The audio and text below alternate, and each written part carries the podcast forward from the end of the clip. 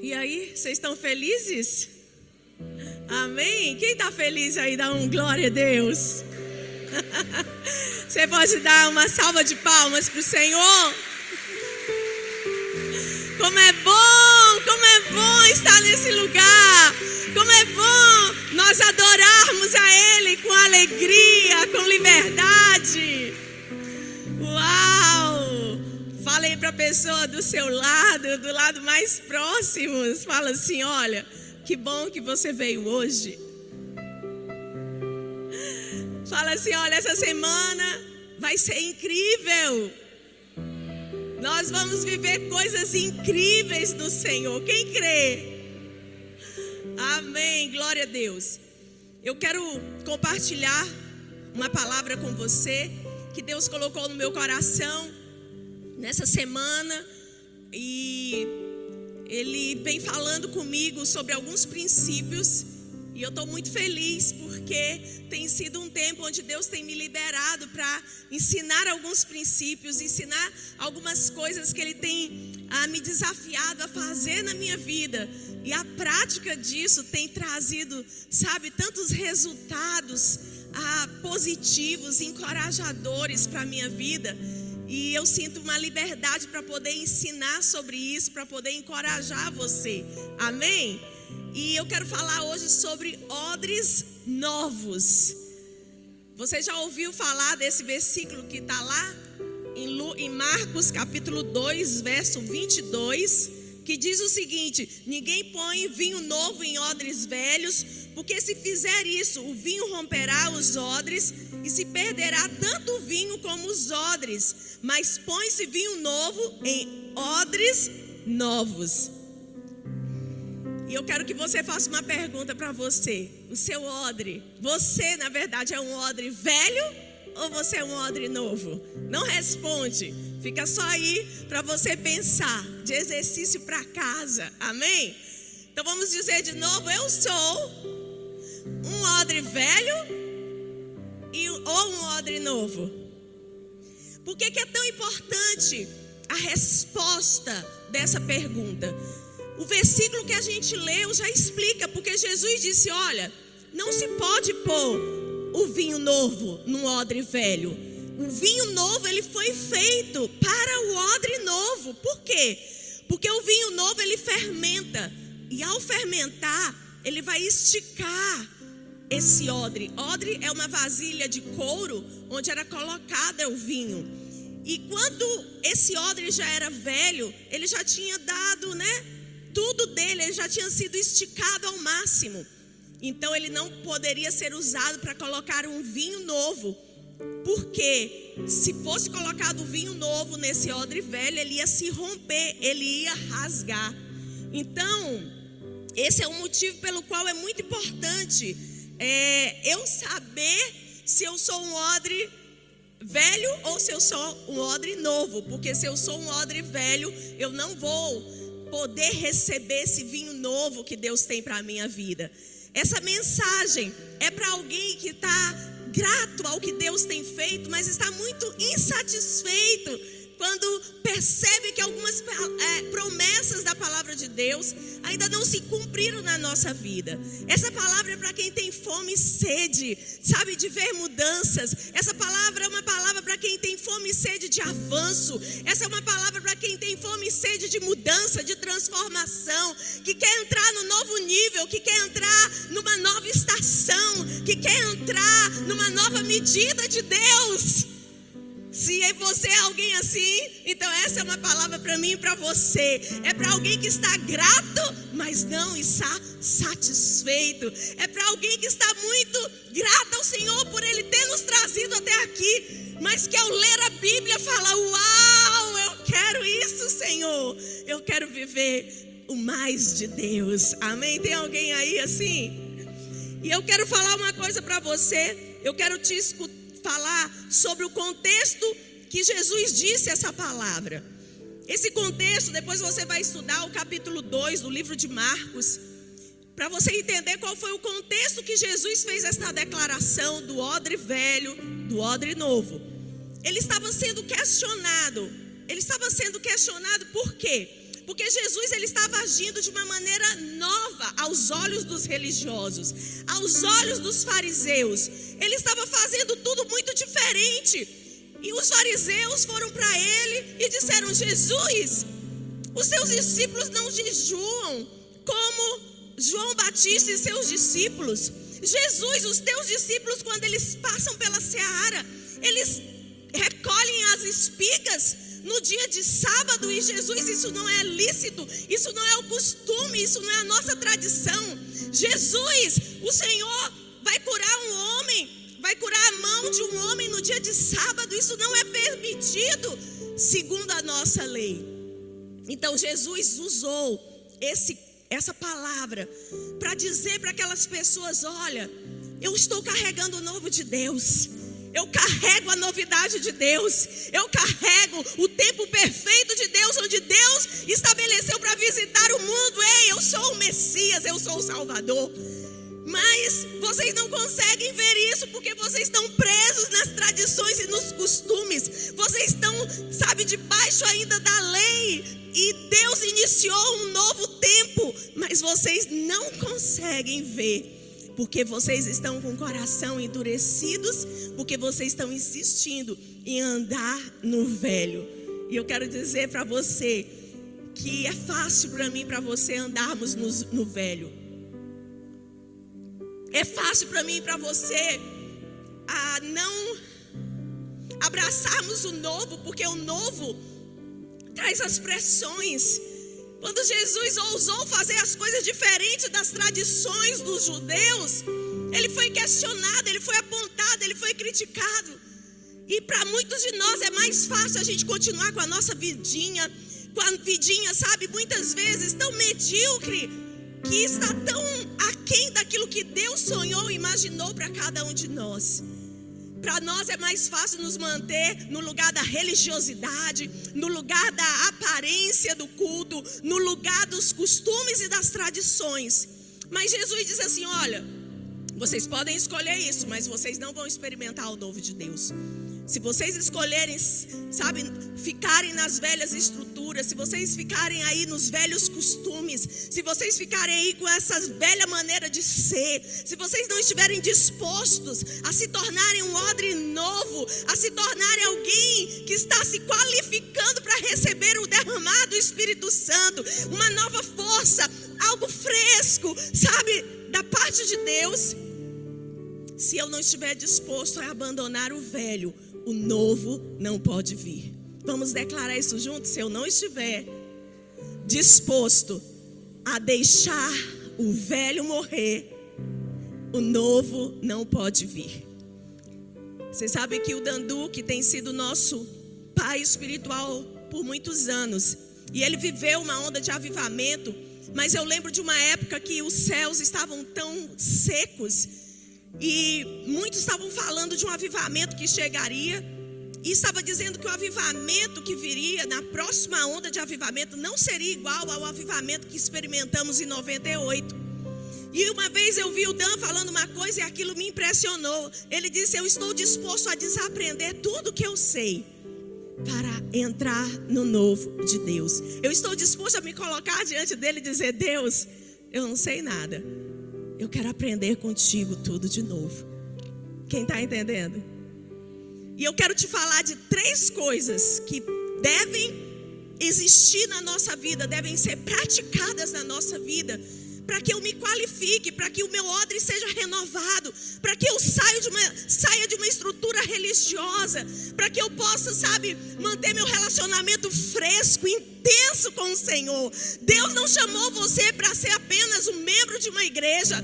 Ele não chamou você apenas para carregar uma Bíblia debaixo do braço e dizer que você é crente. Ele chamou você para ter um relacionamento com Ele e um relacionamento intenso, um relacionamento fresco, novo a cada manhã, renovado a cada manhã. Aleluia! E a primeira coisa que eu quero que você saiba que para nós irmos para o novo, a gente precisa ter uma coisa chamada consciência. Consciência é a capacidade de perceber. E eu quero chamar levar isso para nós mesmos, a capacidade que a gente tem de se perceber. Deixa eu te dizer, quem quer o novo de Deus? Para a gente ir para o novo, o velho tem que morrer. Essa é a condição de Deus. Você não vai entrar no novo, querido irmão. Você não vai entrar no novo porque você é batista. Você não vai entrar no novo porque você vem domingo à noite para a igreja. Você vai entrar no novo porque você é alguém com fome e sede. E fome e sede tal que vai colocar você diante de Deus disposto a deixar as velhas estruturas, a deixar a religiosidade, a deixar as tradições, porque você quer abraçar um novo nível, uma nova estação no Senhor. E consciência é o primeiro passo. Consciência de quê? De quem você é, de quem eu sou. Você vai ter que ser valente, sabe, para fazer uma viagem introspectiva e olhar dentro de você.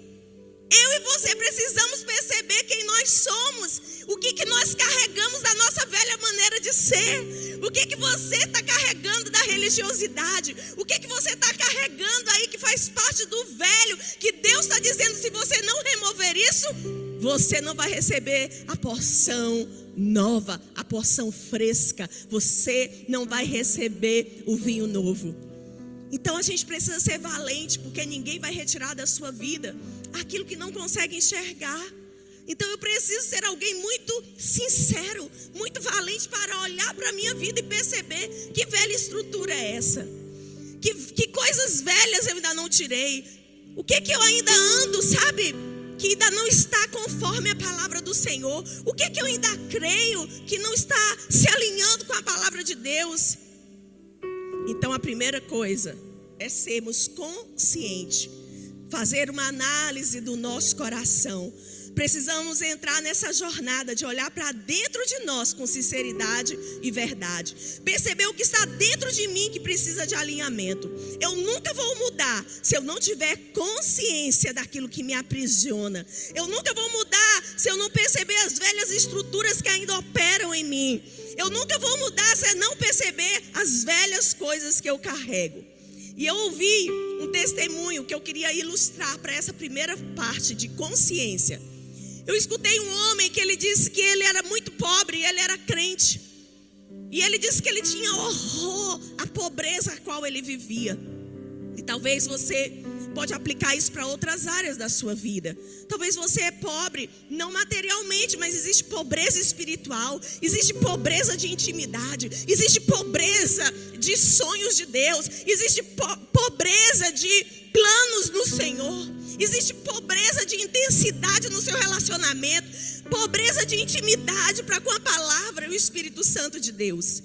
Mas eu quero usar esse exemplo, o exemplo que ele deu foi que ele era uma pessoa muito pobre. E ele lutava, ele dizia: Deus, eu estou na igreja, eu sou um dizimista, e eu sou crente, mas sabe, eu vivo uma vida tão miserável.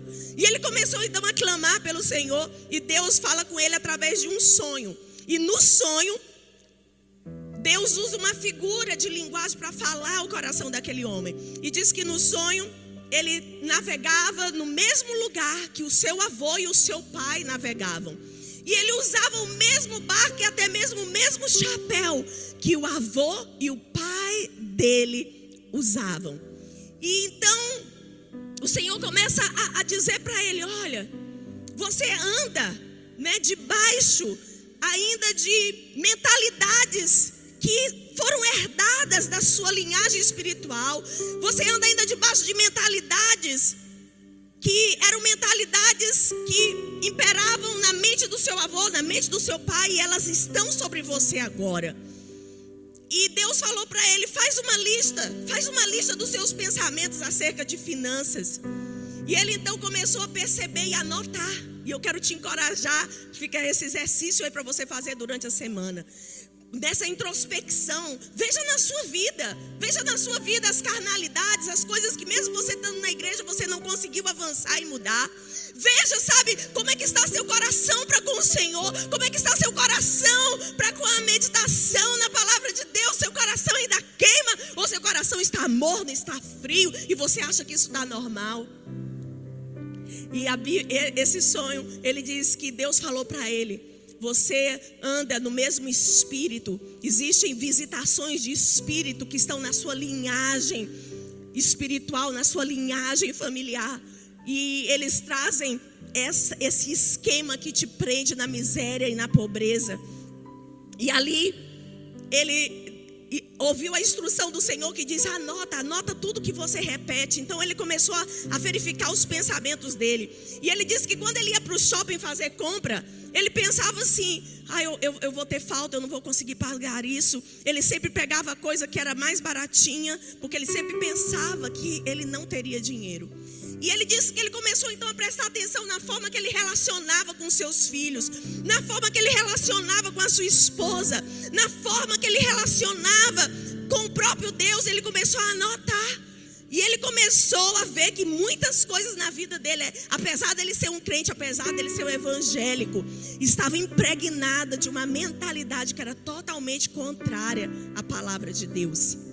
Então aquele homem, ele toma aquela decisão e ele diz que ele foi um processo dolorido olhar para ele mesmo e reconhecer que o problema não estava em Deus, que nunca esteve no Senhor, mas que estava nele. E ele começa então ali a anotar e a substituir aqueles pensamentos de medo, de falta. Ele sempre achava que o pior ia acontecer. Ele sempre achava que ele tinha que ter uma coisinha guardada, porque de repente ele ia ficar desempregado, uma bomba ia cair, algo, sabe, ruim. Ele tinha mais expectativa por uma coisa ruim do que por uma coisa boa. Quem sabe que essa semana vai ser uma semana maravilhosa. Eu sei disso com todo o meu coração. E tem pessoas às vezes estão na igreja, mas ela tem expectativa pelo pior. E isso está desalinhado com a palavra de Deus. E sabe, irmãos, eu lembro de muitas vezes eu já era. Eu vou te dar um outro exemplo agora. Eu já era crente, já era pastora, já era cheia do Espírito Santo. Mas um dia meu filho João falou assim para mim: "Mãe, você e meu pai brigam demais". E aquilo me deixou tão envergonhada, porque a gente não tinha uma briga de um casal mundando, né? Mas a gente discutia com muita facilidade um com os outros, um com o outro. E o momento que a gente mais discutia, sabe quando era? Quando a gente entrava no carro para vir para a igreja. Acredita, irmão? Tem alguém que briga quando entra no carro com a esposa para vir para a igreja? Tem ninguém ou não tem ninguém corajoso para dizer? Enfim, e ali um dia eu fiquei tão envergonhada com aquilo que meu filho me disse, ele estava me chamando a atenção, e de repente eu vi que às vezes uma simples coisa desencadeava uma discussão. Às vezes era, ele reclamava da gola dele, que ele tem mania de que a gola da camisa dele tem que estar dobradinha. E quando ele reclamava aquilo, aí eu ficava zangada porque eu achava que era uma coisa tão mínima. E aí a gente, eu chegava na igreja já estava cansada muitas vezes. Porque a gente já vinha o quê? Com aquele confronto. E aí eu lembro um dia que eu perguntei para Deus, Deus, por que isso? Ele falou: olha, espíritos familiares visitam vocês, eles gostam de visitar vocês, especialmente domingo à tarde, antes de vocês irem para a igreja. Aí eu falei, aleluia, vou prestar atenção. Então eu comecei a ver que havia uma coisa, sempre o mesmo gatilho, sempre o mesmo gatilho, sempre o mesmo gatilho. Então eu comecei a fazer pressão sobre aquilo. Eu comecei a fazer uma. A, observar. E sabe, você tem que prestar atenção nessas coisas. Você tem que prestar atenção o que, que acontece sempre em repetição na sua vida. Qual que é área de carnalidade? Qual que, talvez é uma ira. Talvez você é alguém que sempre está murmurando. Talvez você é alguém que está sempre reclamando. Talvez você é alguém que vem para a igreja e está cheio do Espírito Santo. Mas tudo que você construiu aqui no louvor, na adoração, chega em casa, você destrói com a sua boca. Talvez você é alguém que Sabe, não consegue ser um crente que se firma, via e mexe, você cai. Eu quero te dizer que existem, sabe, a gente precisa ser honesto e perceber o que, é que há de errado. O que, é que nós estamos enfrentando, sabe? Onde nós temos, talvez você é aquele crente passivo. Vai, lê a Bíblia, lê um pouquinho e dorme. Aí a pastora fala: Você precisa vencer isso, não tenho força. Deixa eu te falar. Se você não for sincero e descobrir, sabe? E entender que existe coisas que Deus quer mostrar para mim, para você, e Ele só vai mostrar se nós dissermos para Ele: Ei, Deus, eu te amo, E eu, quando eu leio a tua palavra, eu fico tão empolgada. Eu vejo tantas promessas. Eu sei que tu és bom. E eu sei que nessa uma área eu vivo de maneira medíocre. O Senhor pode me ensinar a viver de uma maneira intensa. O Senhor pode me ensinar a ser um cristão radical apaixonado. O Senhor pode me ensinar a vencer as batalhas. O salmista diz: em um, em o inimigo não prevalecer contra mim, saberei que o Senhor se agrada de mim. E ali eu comecei então a, a perceber aquelas visitações, e sabe que nós aprendemos muita coisa, irmãos. Muitas coisas vêm para dentro da gente através do lugar onde a gente foi. Ah, só para concluir. Então eu percebi, quando eu percebi essas brigas, eu percebi que na minha casa meus pais sempre brigaram. E eu acredito que não tenha sido diferente na, na casa do meu marido. E eu percebi então que o diabo ele queria impor aquilo que nem tinha nada a ver comigo. Mas ele queria impor sobre o meu casamento. E eu falei, rapaz, vou me armar até os dentes agora. Vou me armar até os. E eu comecei então a guerrear. E eu comecei a ver pouco a pouco uma atmosfera de mudança na minha casa. E estou vendo ela cada dia mais. Mas eu lembro que o diabo queria reproduzir o que a atmosfera que eu vivi na casa dos meus pais. Talvez a atmosfera que meu marido viveu na casa dos pais dele. E queridos, assim como isso, existem muitas outras situações. Existem coisas que você sente que você fala assim: Meu Deus, eu não sei porque que eu sinto isso. Deixa eu te dizer: existem traumas e situações que nós vivemos que trouxeram impacto para nossas emoções, que às vezes a gente não sabe o tamanho do estrago que foi feito. E o Espírito de Deus, ele quer nos tirar de lá. O Espírito de Deus, ele quer nos fazer vencer. Amém? Mas lembra disso. Se você não reconhecer as coisas que precisam ser mudadas, se você não reconhecer, sabe? Que você está frio, que você é morno. Se você não perceber que em alguma área o diabo tem tomado vantagem. Se você não entender que em um nível de intensidade maior você precisa clamar ao Senhor, você vai passar a sua vida inteira. Mas você nunca será esse odre novo que experimenta o novo de Deus. Então, primeira coisa, diga, letra C de consciência. Existem emoções geracionais. Eu escutei uma pessoa que disse que era uma cantora, uma grande cantora, ela disse que ela tinha uma timidez paralisante. Ela dizia que ela tinha crises de tristeza, que ela passava sete dias trancada no quarto dela. E ela dizia que isso acontecia com ela quando ela tinha oito anos de idade, uma, uma tendência a ficar muito sozinha e deprimida. E aí um dia ela perguntou para Deus de onde vinha aquilo. E ela foi lembrar. Deus mostrou para ela que o avô dela, o pai dela e um tio muito chegado, eles tinham essa mesma esse mesmo comportamento de tristeza, de ansiedade e de depressão. E ela tinha apenas oito anos de idade, ela já reproduzia aquilo na vida dela. Talvez você é tão apegado ao dinheiro, não consegue ser generoso, é tão avarento, tão mesquinho, e talvez isso já foi colocado dentro de você quando você ainda era uma criança, porque deixa eu te dizer, eu e você viemos de algum lugar. Nós fomos formados em algum lugar. E agora Deus nos chama o que para sairmos. Deus nos chama para, sabe, como novas criaturas para sairmos dos velhos lugares. Eu não sei, né? A gente poderia falar de muitas coisas, de prostituição, né? De, você talvez é prisioneiro de alguns pecados que você não consegue romper. Eu não estou dizendo que tudo é por conta lá dos pecados dos seus pais, porque existem várias maneiras da gente aprender o que ou ter uma crença limitadora a partir do lá onde nós fomos formados, a partir das nossas próprias escolhas, a partir das nossas próprias experiências, a partir das nossas próprias observações, mas também a partir de opressões que recebemos através da linhagem espiritual a qual fazemos parte e também através desse lugar onde nós fomos formados. Talvez você é tímido, talvez você não consiga abrir seu coração, talvez você não consiga ter um grande avanço em Deus, porque você não consegue, sabe?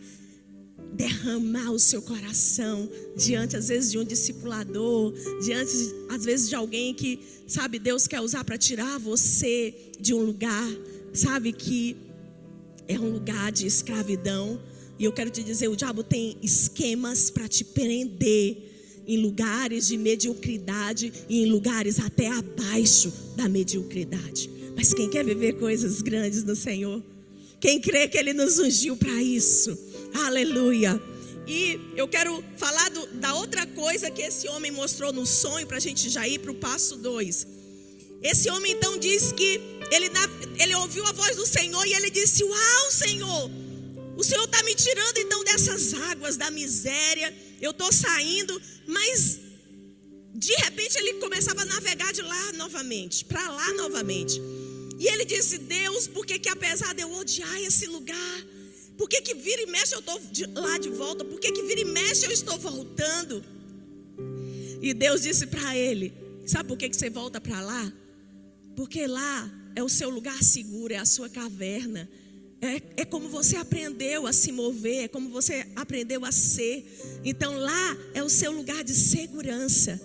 Mas se você quiser viver o novo, você vai ter que sair dessa caverna. E Deus disse para ele: e se você quiser sair, vai demandar de você um esforço, uma força que só você poderá fazer. E eu quero já entrar para a segunda coisa, segundo princípio que nós precisamos praticar para sermos um odre novo, para receber esse vinho novo do céu. Você vai ter que fazer força, você vai ter que abrir um caminho, você vai ter que vencer muitas vezes a multidão e, sabe, e passar. Eu estava, quando eu estava meditando sobre isso, eu lembrei de Pérez, a história de Pérez está em Gênesis 38. É interessante porque Gênesis, se eu não me engano, do 35 ao 40, ele conta a história desse herói da fé que foi José. Mas quando chega no capítulo 38, a Bíblia abre um espaço para contar essa história. E Pérez é o filho de Judá com a sua nora Tamar. E a história que a Bíblia conta é que Judá, esse pai de Pérez, e na verdade eram dois, era Pérez e o seu irmão, porque ele era gêmeo. Ele tinha uma história muito a, a, história era uma história muito triste, porque Judá era aquele que estava envolvido naquela trama contra, Judá, é, contra José. Judá é aquele homem que casou com as mulheres cananeias, apesar de que ele era instruído a não fazer aquilo. E nasceu dois filhos desse casamento, três filhos desse casamento, e os dois primeiros que foram os maridos de Tamar, eles morreram. Primeiro casou o filho mais velho com ela, ela ficou viúva e morreu. Depois casou o segundo e ele morreu, e a Bíblia diz que Deus os tinha matado porque eles eram, eles eram maus. Então, é, ele promete o filho mais novo em casamento a ela. Mas a Bíblia fala que ele ficou com medo, que já tinha perdido dois filhos. Ele falou: Não vou dar esse filho. Ele, ele deixa ela abandonada, sem esse terceiro filho, que seria um direito dela para continuar né, a geração. E a Bíblia então diz que ela, para se vingar, ela arma toda uma situação, ela se veste como uma prostituta. E como ele já estava viúvo, ele vai então procurar uma prostituta, e essa prostituta é a nora, só que ele não reconhece ela, porque ela está disfarçada. E ele se deita com ela, ela fica grávida de gêmeos, e quando ele descobre que ela está grávida, ele, ele, mesmo fala sentença contra ela. Ele diz que ela seja apedrejada, que ela seja morta. Por quê? Ele queria que ela tivesse mantido a aliança, né? Ali da viuvez, esperando o terceiro irmão. Mas enquanto que ele sabia que ele não ia dar esse terceiro filho, porque ele tinha medo que outra vez o Senhor o matasse. E aí então, essa mulher está grávida de gêmeos, e a Bíblia fala quando eles descobrem e ela vai para ser morta, ele diz: Olha, não, ela está grávida de mim.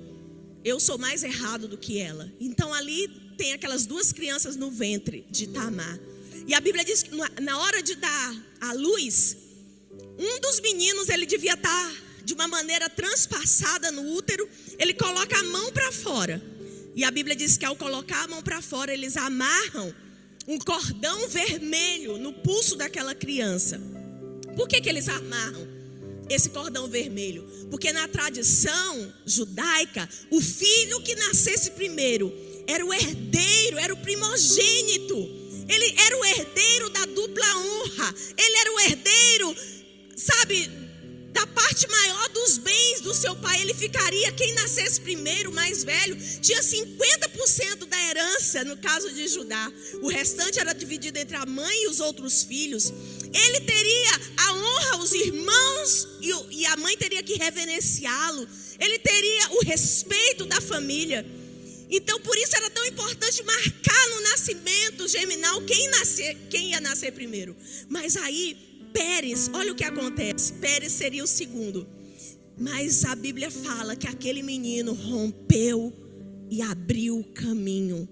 Eu não sei o que, que esse menino fez, mas o próprio nome dele mostra que ele fez uma força para sair primeiro. Ele fez uma força porque ele queria ser o primogênito da porção dobrada. Ele queria ter dupla honra, dupla riqueza, dupla unção. E ele então faz ali uma força e uma pressão que a Bíblia fala que a mãe dele sentiu uma dor extrema.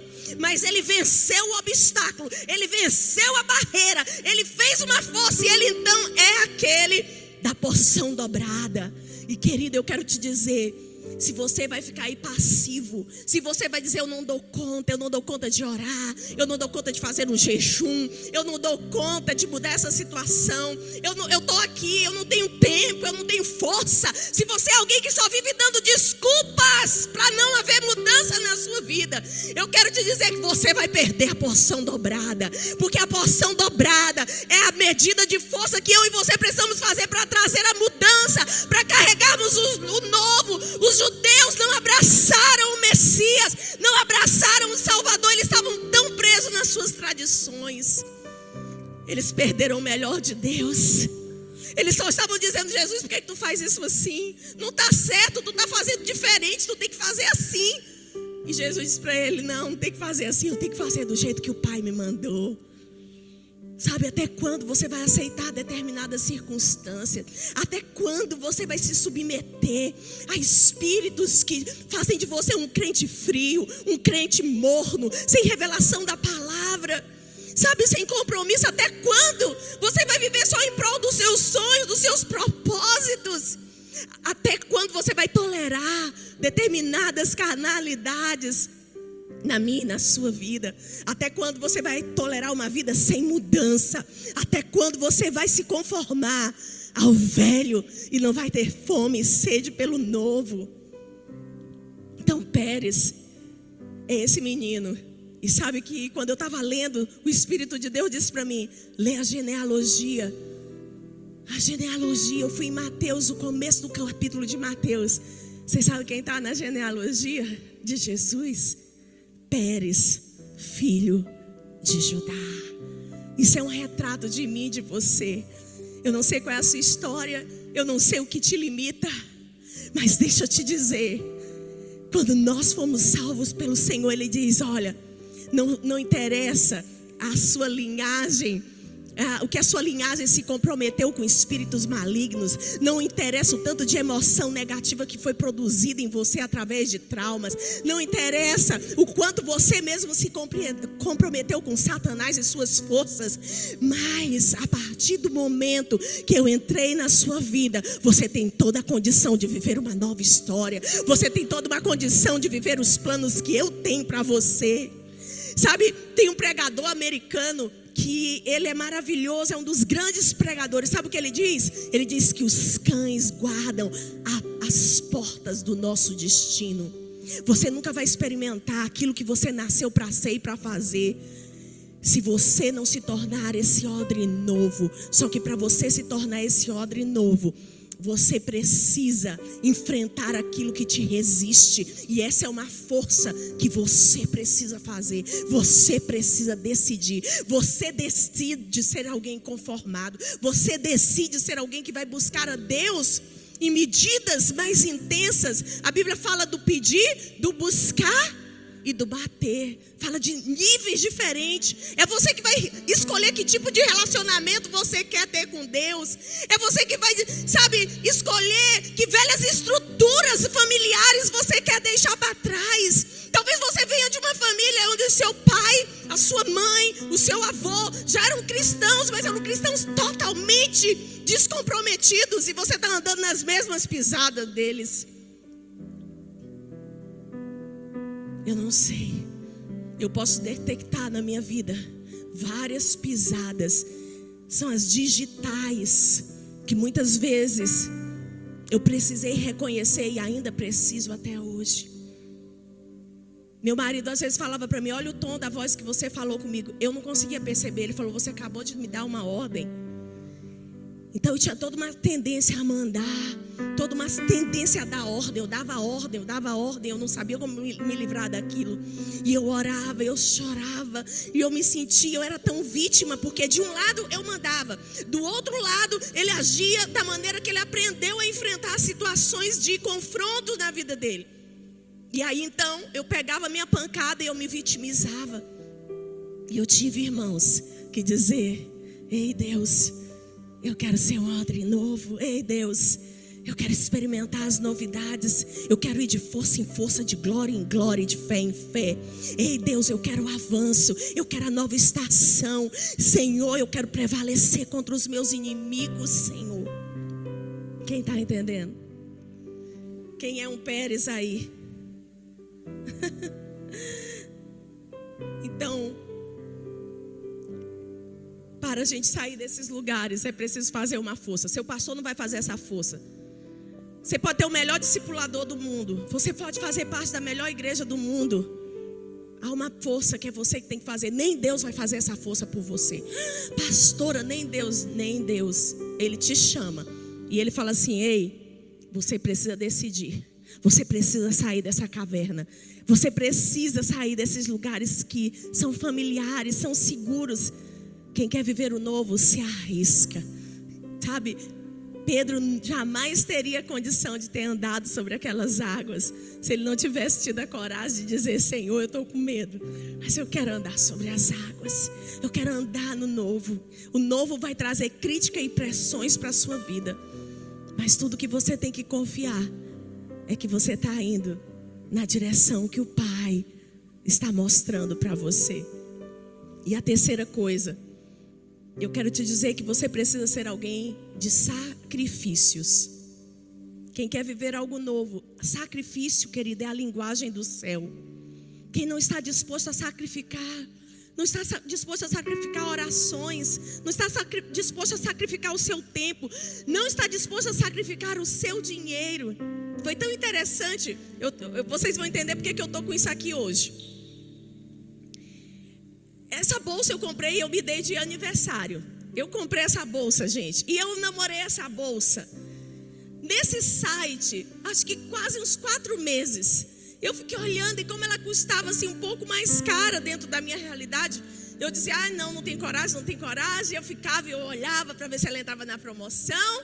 E ela nunca entrou. Aí quando chegou meu aniversário, eu falei, eu vou me dar de presente de aniversário essa bolsa. Né? E, mulher assim, né? Eu me empolguei, eu falei, é, nem que eu pague de 10 vezes.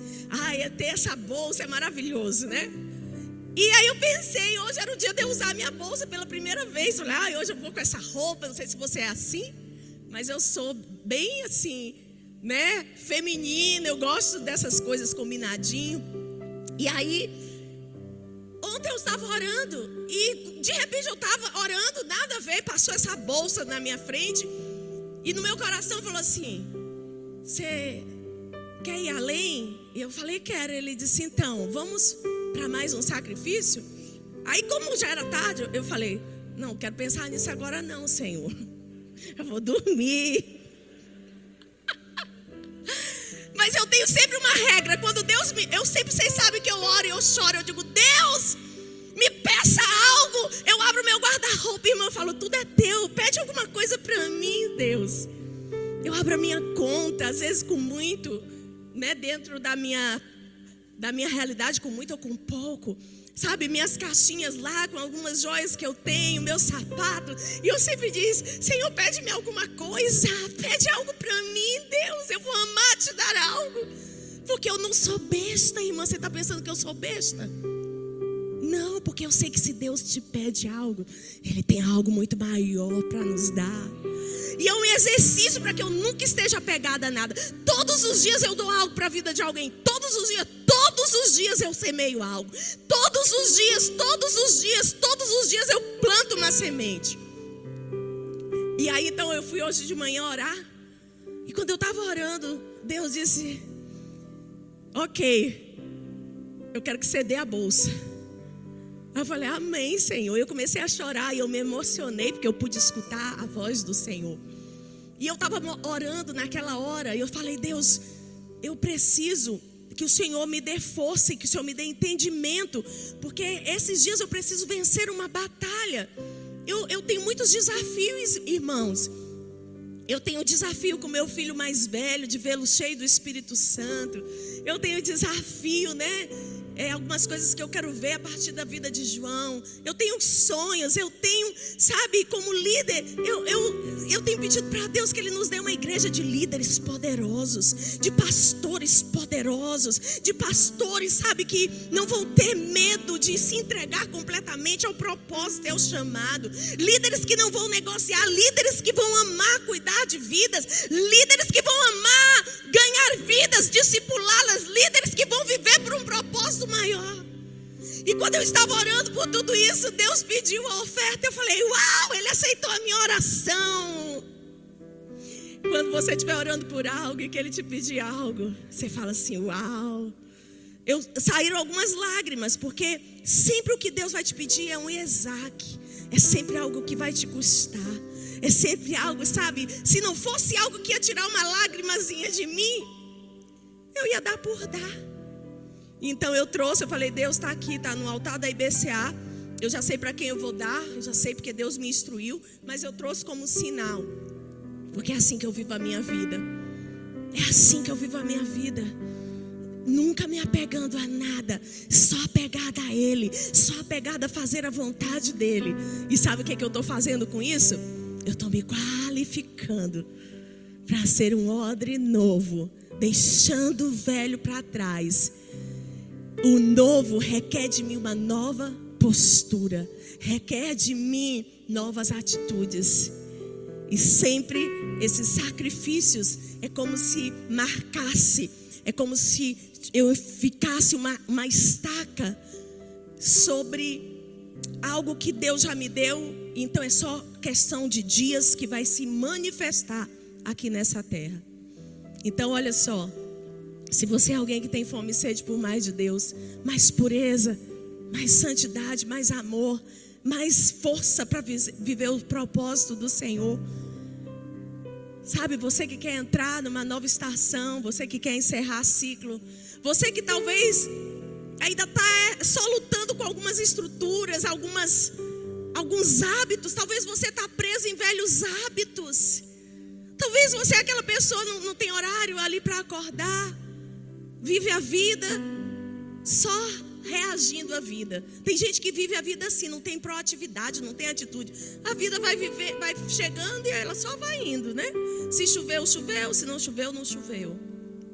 Eu não sei quanto a você, mas quando eu lembro que Jesus pagou um alto preço ali na cruz, sabe, me faz ter vontade de viver a minha vida com intensidade, derrotando cada inimigo, sabe, lutando cada guerra, sabendo que Ele está ao meu lado, sabendo que eu vou ser uma testemunha dEle, sabendo que eu não vou comprometer, sabe, o meu coração com outra coisa que não seja viver o chamado e o propósito dEle na minha vida. Então, para ser um odre novo, que vai receber esse vinho novo, eu preciso o quê? Letra C, consciência. Depois de você olhar para dentro de você como valente e corajoso e olhar sempre pedindo que o Espírito de Deus, porque às vezes você nem sabe o que é. E às vezes que o discipulador fala, você até se espinha. Geralmente é o que você ouve que você não gosta. Tinha as coisas que mãe conhece filho, né? Tinha coisas que minha mãe falava para mim que eu ficava tão zangada, gente, quando minha mãe falava aquilo. Mas com o passar eu, compreendi que Deus queria me mostrar algo de velha estrutura que precisava ser tirado. Então, consciência é a capacidade de eu perceber a mim mesmo, saber onde, quais áreas que eu preciso de mudança. Você pode escolher. Você pode ser um crente velho, ranzinza carnal a vida inteira. Sem avanço, sem mudança. Sabe, sem avivamento, sem óleo fresco, sem fogo fresco. Deus vai te amar e você vai morar no céu. Eu não quero gastar minha vida com isso. Quem quem está comigo? Ai, não, vamos lá, gente, vamos lá, alguém. Quem está comigo? Quem quer queimar para Jesus? Quem quer conhecer mais dele? Quem quer mais desse vinho? Quem quer dizer para ele: Ei, eu estou aqui, Senhor, derrama sobre mim. Eu estou disposta a te entregar. Eu estou disposta a conhecer, a, a, a olhar para dentro de mim e perceber onde eu preciso mudar, o que, que eu preciso abandonar. Fale para a pessoa do seu lado: ou será do jeito de Deus, ou não será de jeito algum. Tem gente que acha né, que vai prevalecer contra Deus sendo endurecido, sendo alguém sem quebrantamento. Eu quero te dizer que não vai dar certo esse caminho. Provavelmente você vai morrer, provavelmente você vai paralisar. Duas coisas. Segunda coisa, você vai fazer força para abrir o caminho. Lembra da mulher hemorrágica? A Bíblia diz que o quê? Ela entrou ali, ela achou um caminho no meio da multidão. Ninguém queria que ela estivesse ali. Mas a Bíblia diz que ela rompe, ela abre um caminho. E ela vai e toca em Jesus.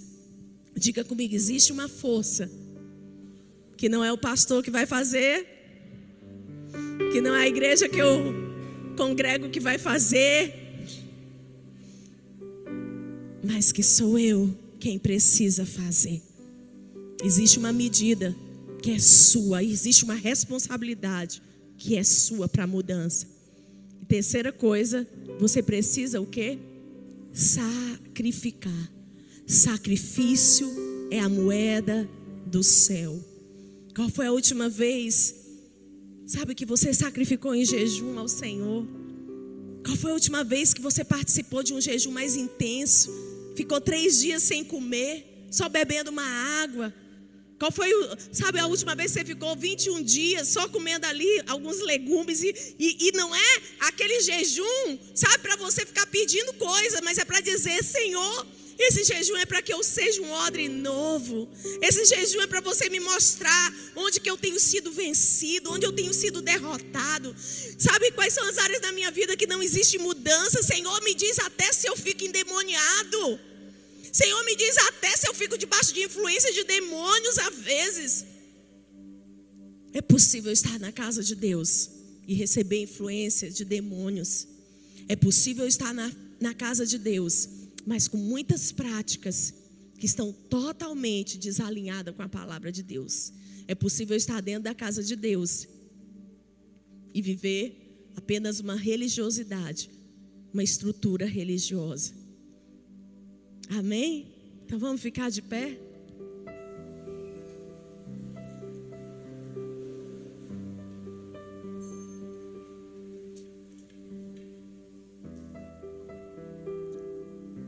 Nós vamos cantar essa música. E eu quero que você comece agora mesmo esse exercício. Você veio no culto para ver a pastora ou você veio no culto para conhecer mais de Jesus? Ok, então feche os teus olhos. Enquanto os irmãos cantam essa música, coloque a mão no seu coração, deixe-me orar por você. Quero orar também para você que está em casa essa hora. Pai, no nome de Jesus eu oro.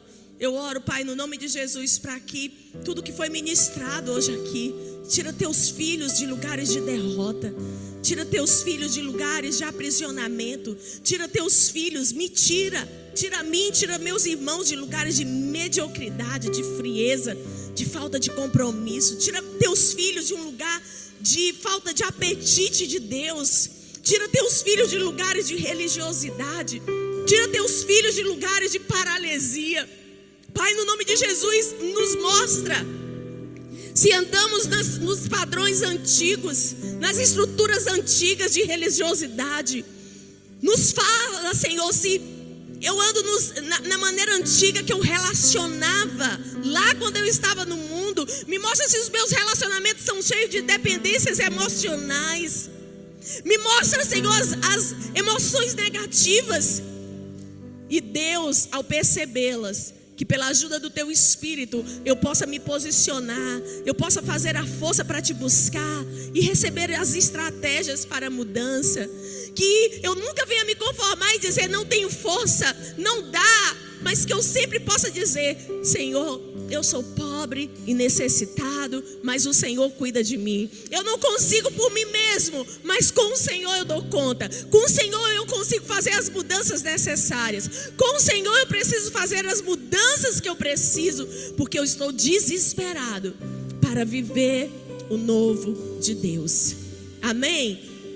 Glória a Deus. Aleluia. Se você quiser adorar com mais essa música, fique à vontade. Os irmãos vão cantar essa canção. Que Deus te abençoe. Que Deus possa abençoar aí a sua vida, que você possa ser abençoado, você também que está aí nos acompanhando online. E oro para que o Espírito de Deus opere na sua vida essa semana de uma maneira poderosa, que você tenha consciência, força e sacrifício para romper e se tornar alguém que se qualifica para o derramar do novo de Deus nessa terra. Amém? Jesus quando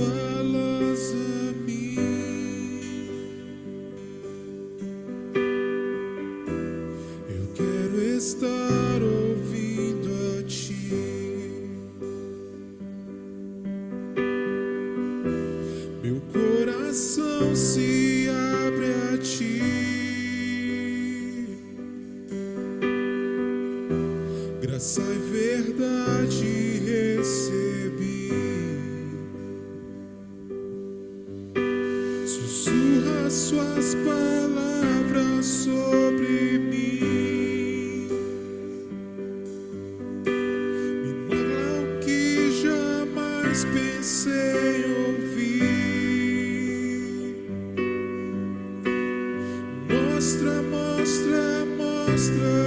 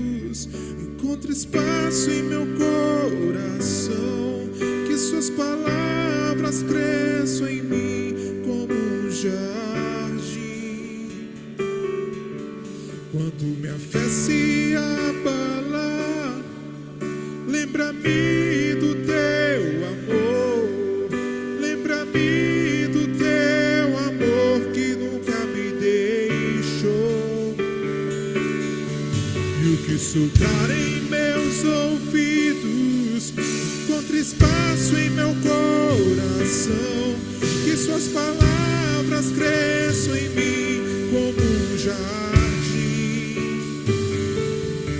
Quando minha fé se